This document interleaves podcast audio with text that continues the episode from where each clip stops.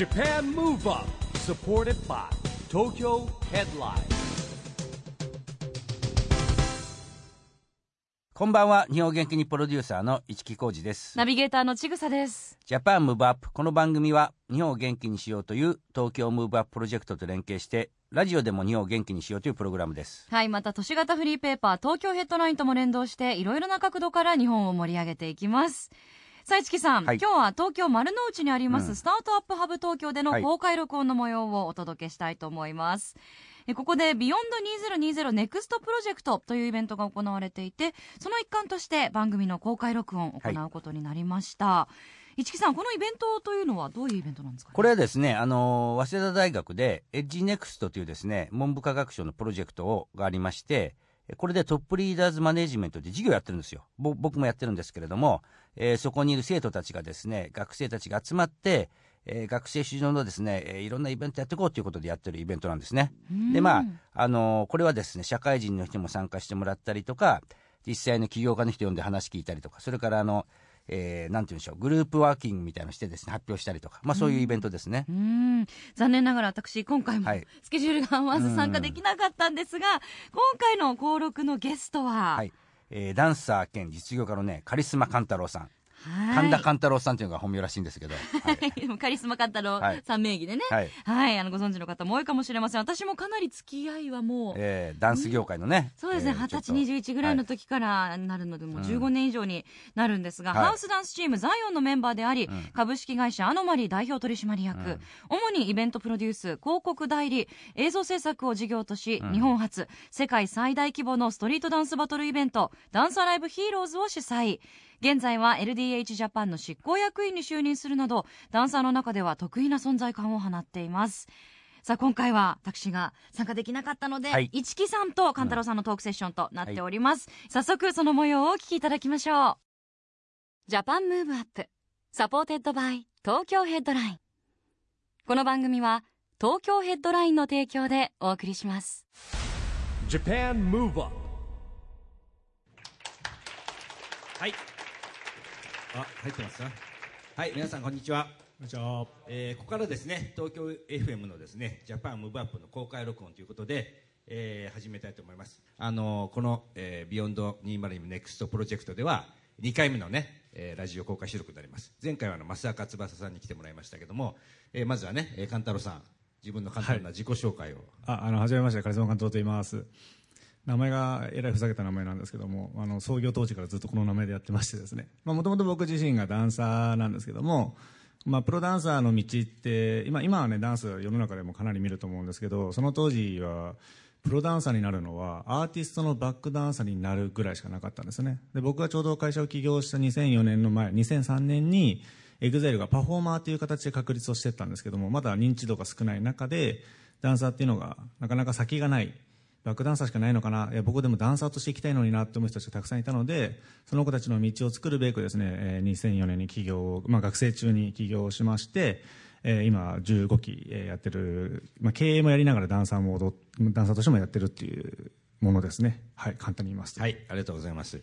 で、さっきね、ちょっとお話聞いてたら、勘太郎さんもともとお母さんがダンサー。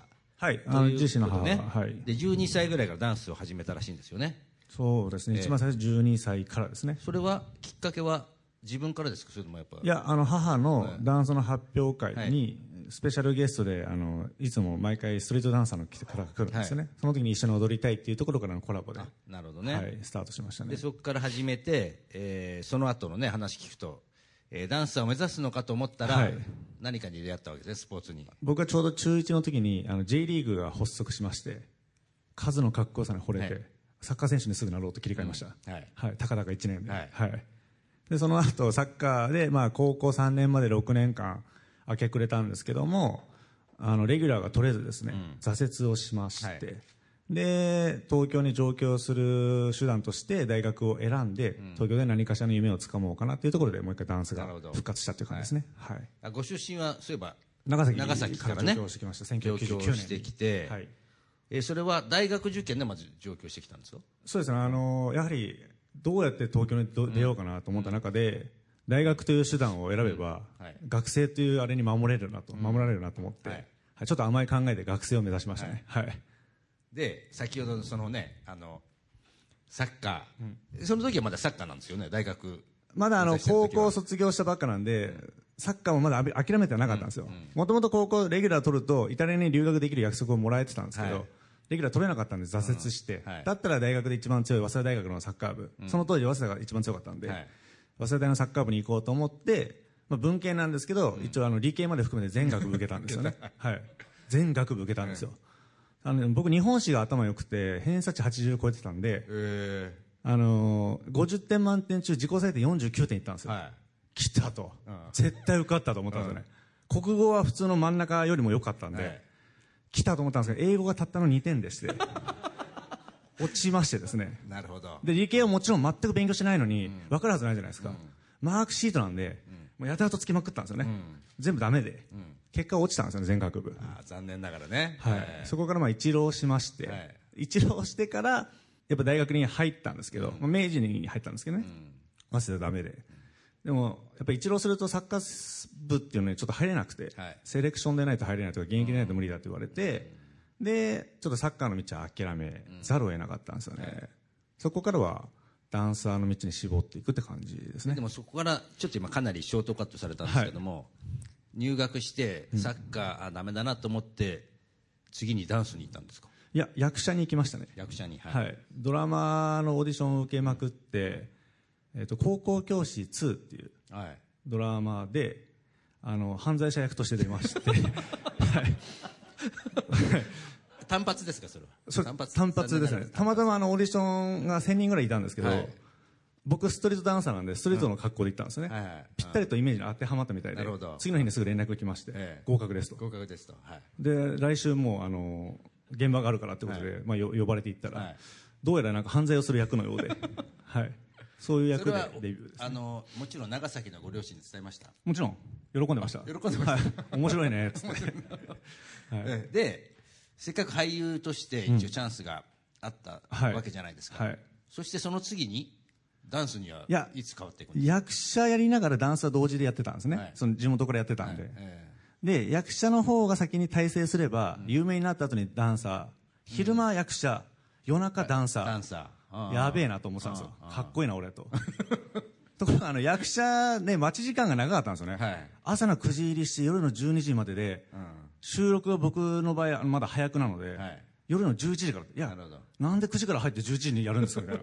うん。みたいなことあった時に待ち時間で僕ダンスをやってたことに気づいて、はい。ええ。あ俺一番ダンス好きじゃんみたいな、だったらダンサーとして名を上げようと思ったんですよ、はい。それがまず一番のスタートですね。はい、で、まあみんなどう考えるかちょっと分かんないですけど自分が一番になりたいっていうその承認欲求の塊みたいなものをですね、どうやって叶えようかなと思った時に、普通だったら一番有名なイベントに出たいって思うと思うんですよね、うん、僕は逆で、自分が一番有名になれる一番でかいイベントを作りたいと思ったんですよ。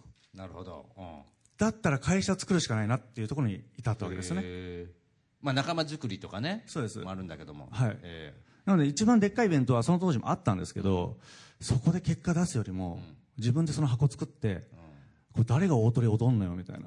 オープニング誰が踊んのよ、俺でしょって自分で言える環境を作ったんですよ。ーなるほどで当時のダンスイベントってどれぐらいの規模なんですか？えっと、3000、4000人でもう一番でかいイベントでしたね。へはいー。大阪の会社がやってた。3000、4000人って相当でかかったです。多いじゃないはい。その中で優勝すればもう日本中でもう喝采を浴びる。なるほど、はい。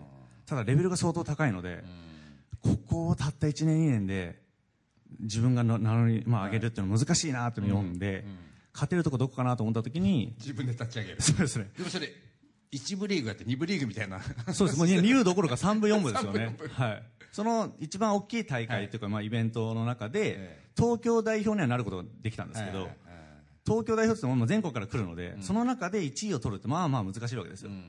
なので僕はその、いわゆるライバルといえばライバルですけど、その企業の大会に出て、自分だったらこうするのになってイベントに対して思い始めて、はいで、改善点を自分の主催のイベントに流し込んでいったんですよね。えーでもそれは最初イベントから入ってって次に会社ですか、えっ、と、最初に、えっ、と、会社を作りました。最初に会社作っちゃう、はいえ勢いで。ー勢いはい。その時はねあの今はないですけど確認有限会社という制度がありまして、はいはい500円でも会社が立ち上げれた時代なんですよね、で5年以内に、えっと有限会社なので300万円以上、500万円だったら株式になるんですけど、はいえ300万円以上を貯めることができたら確認っていうのが取れて有限会社になれますよっていう会社法だったんです、はい。なのでそこで僕はあの1500円で会社を作って、はい。会社できたんですか？はい、500円の3人で株主で、はい。あ、三人株主がそれぞれ500円、500円、500円の3人の株主で、はい。へー会社を作ったのが2004年ですね。えー。じゃあもちろん事務所は自宅自宅っていうか家です。家。家。はい。えー。で三人。はい。でそこからどうやってまずダンスイベントをでまあ何のダンスイベント立ち上げようか立ち上げようかなってなって、ちょうどみんなのその3人で飯食ってた時に K1 があったんですよ。はい。で K1 見てた時に、やばい、これじゃねえかと。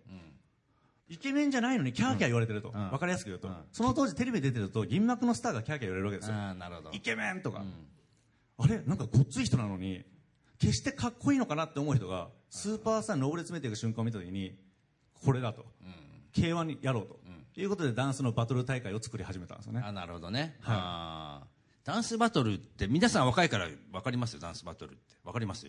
あ見たことありますか僕世代的に分かんない。あれだって誰かが判定するんですか？はいあの大御所のダンサーがですね。へー。勝ち勝ち上がってって決勝みたいな。過去の経験則をもとに、お前のダンスはグルーヴが良かったと。あお前だみたいな感じですね。あなるほどね。はい。完全に主観です。へー。でも海外は結構あるんでしょ？ダンスバトルって。そうですね。でも海外ももともとクラブで喧嘩するところをダンスに切り替えていったところからがスタートなんですねバトルって文化が。あでもそれ健全ですね、僕らの頃はねあの喧嘩してましたからね。殴り合いでしょ？殴り合い。殴り合いじゃねえよと。どっちがいけてるかダンスで勝負しようぜっていうところがバトルの発祥なので。平和平和的な解決ですね。実はだからもうめっちゃここで顔面で睨むんですけどその後離れてバトルするんですよダンス。結構シュールですよね。えうん。でもそういうバトルの文化で大会化してスターを作っていこうと思ったのがまずきっかけですね。なるほはい。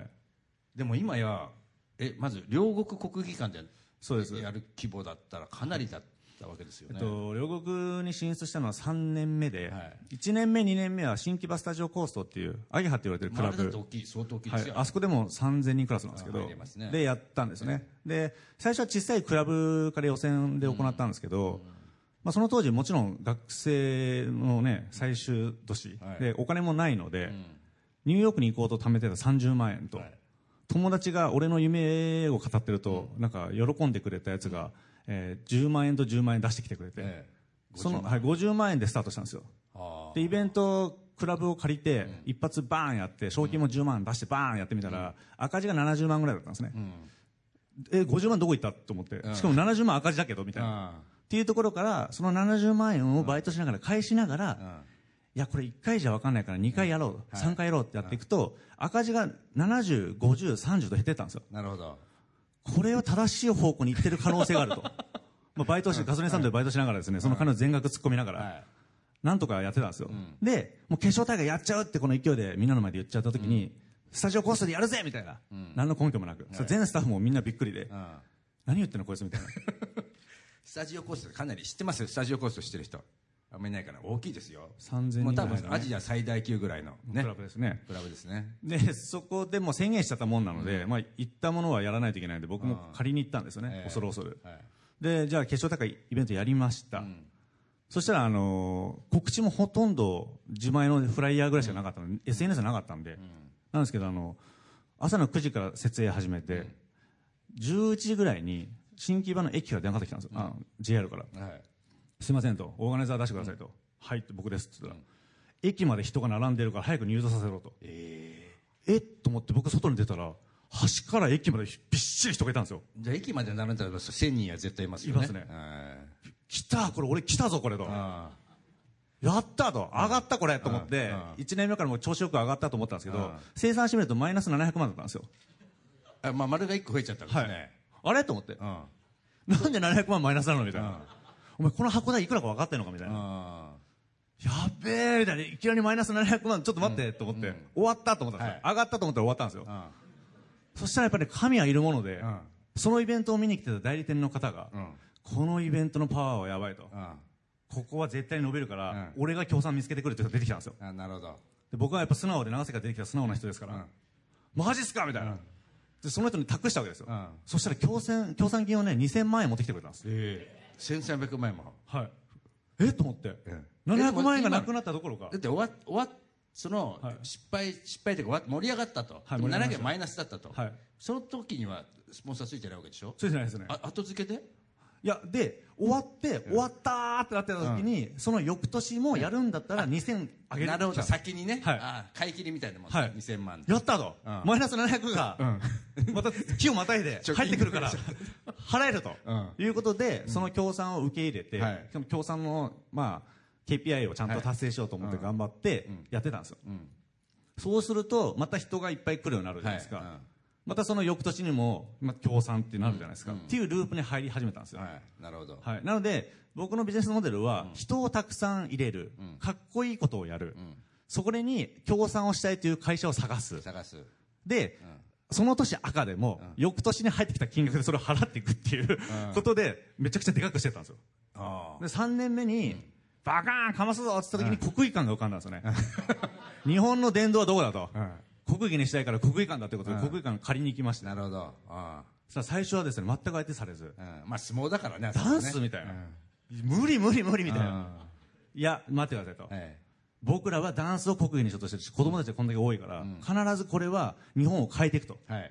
必ず日本を変えるパワーになるから今のうちに僕らと一緒に一緒にやりませんか？みたいな、熱く語ってたんですよ、よくわかんないけどさみたいな。でもとりあえず本当何回も何回も変えたんですね。3, 三個の例じゃないですけど、はいそしたらまあとりあえず貸していただけたんですよ、こんな小さい会社のわけのわかんない代表がカリスマカンダロという名前のものに。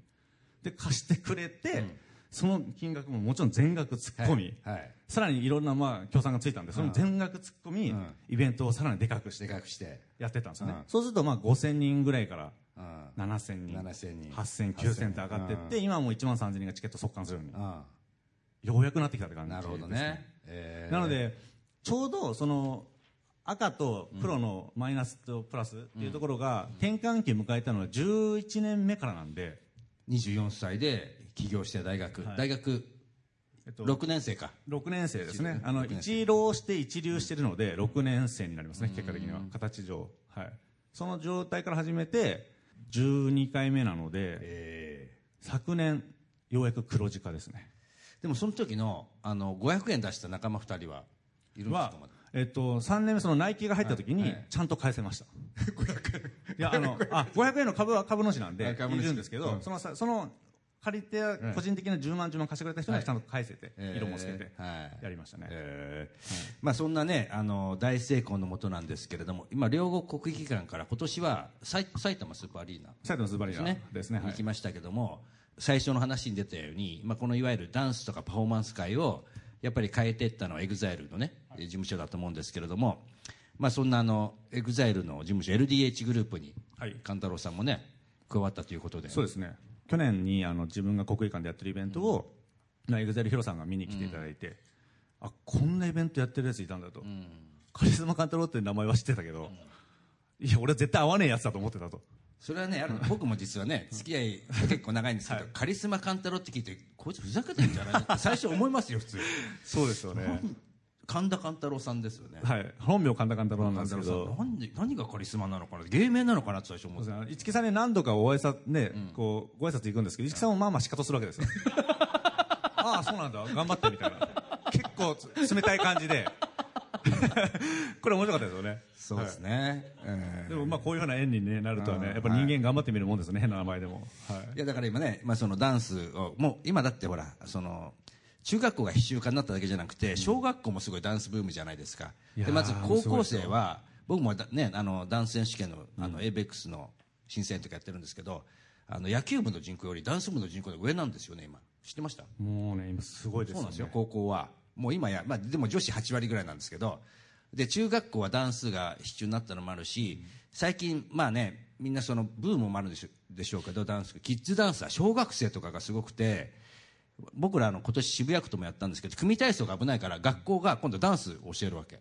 夢見る渋谷でダンス作るいいねあの、イグゼルウサが作らせるとね、やりましたけど、ダンスっていうのはもうだんだんだんだんこう、なんだろう、学年とかそういうのも超えてるし、もう国境を越えて、なんかどんどんどんどんこう、広がっていってるような気がするんですけどね。あのーまあ、真面目な話をしますとですねその僕は最初からビジネスをするにあたって、国を越えてやりたいと思ってたんですね、で2004年創業時はそのいわゆる国境を越えてたとか、そういうよりはむしろ日本の国内でどう盛り上げていくかの方がやっぱどっちかというと強かったんですけどその当時から僕はもう世界を見ててなぜかというとアメリカンドリームつかまないとのし上がっていけないだろうと思ってたんですよ、で日本のそのすごく閉鎖的なカルチャーが僕好きじゃなくて、その成功者を叩くよりは成功者を崇めて、やべえなあいつと俺も負けねえぞという形でみんなで上がっていけばいいのに、なんか成功するとあいつなんかやってんじゃないかみたいな、あの風潮が僕とても嫌いだったので最初から世界を飛び越えた状態のビジネスをしたいなと思った時に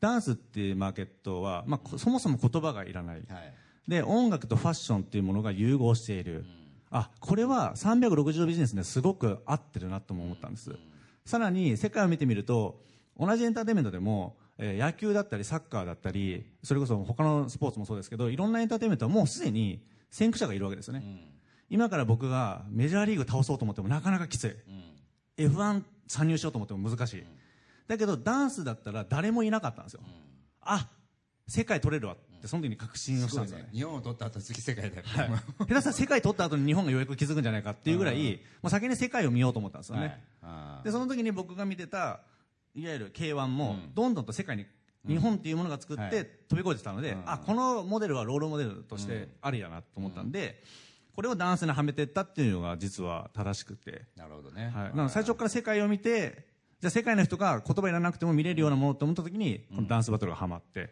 さらに YouTube がその頃できたばっかだったんで、YouTube にダンス投稿するようになってっていうのがどんどんと僕のビジネスに拍車をかけていったっていうのがリアルな話ですね。だからやっぱりそのもちろん回収費とはかかるんだけども人間ってソフトパワーですもんねこれダンスイベント、まさにソフトでしかないですね。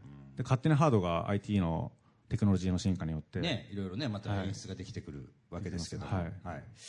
あのまあいろいろね聞いてまいりましたがあの監督さんこの番組はですね一応あのオリンピックパラリンピックがある2020年を目指して私はこんなことしますっていうですねアクション宣言を皆さんにいただいてるんで、はい。今日はぜひ監督さんのアクション宣言をお願いしたいんですが。これは見せればいいんですか？はい、えー私ですねカリスマカンタロウはですね2020年を目指して日本を元気にしていくために、まあ、己を強くすると、はい。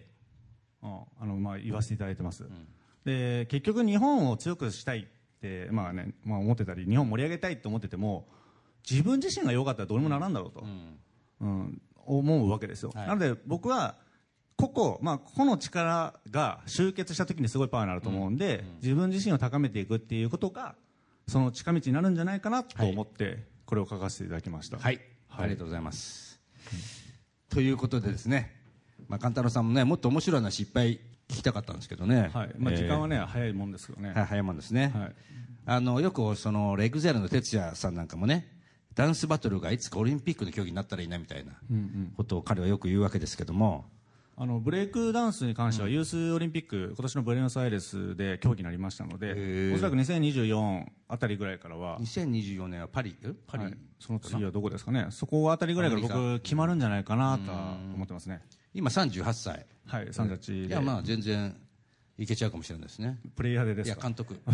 監督、そっち系は、プレイヤーはちょっとさすがに プレイヤーちょっときついと思いますなよとは思いましたけど、監督ですよ。はい、プレイングマネージャーそうですね、はい、なるほどね。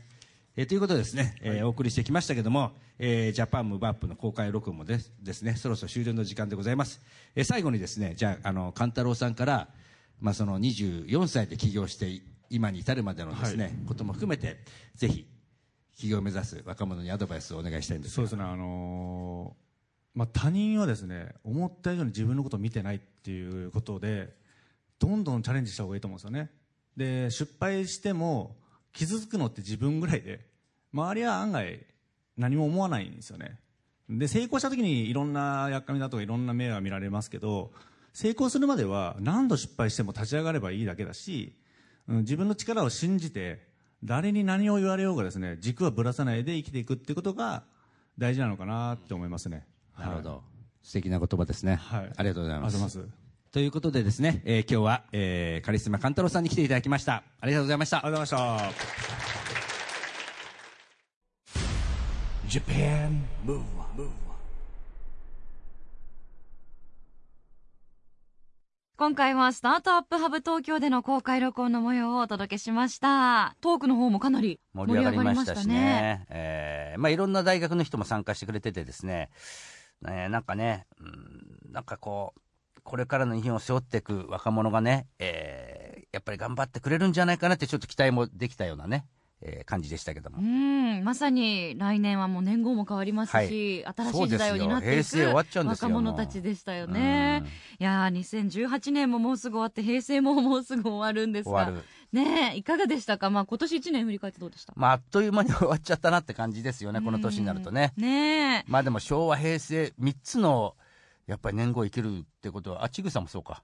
そうですまあなかなかないかもしれないですよね。そうですよねえー時代の中では。うん2019年そして新しい時代どういそうですうよまあだって本当にね、年号も変わるし、オリンピックは2020年ですから、2019年っていうのはね、やっぱりね、またかけがえのない1年にしたいですよね。ねえジャパンムーブアップも引き続きね、はい日本を盛り上げるために頑張っていきましょう。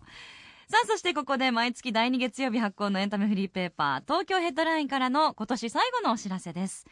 東京ヘッドラインでは著名人の連載企画が大幅に増加しています。ドリームあやさんのフォトコラム、 photo by あや、 GENERATIONS 小森隼人さんの小森の小言、LDH に所属するアーティストたちに夢について聞いていく LDH バトンなど、さらに新連載としてスタートした平成ノブシコブシ徳井健太さんの連載企画、徳井健太の菩薩目線が注目を集めています。これらの情報をいち早くゲットしたいあなたは、ツイッターの東京ヘッドラインアカウントフォローしてください。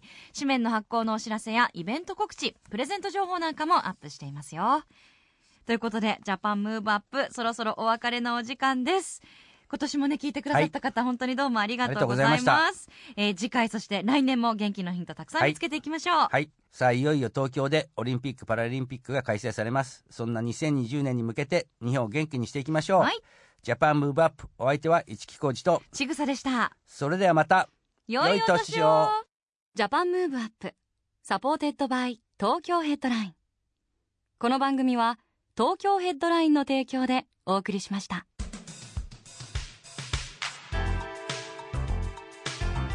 Japan. Move Up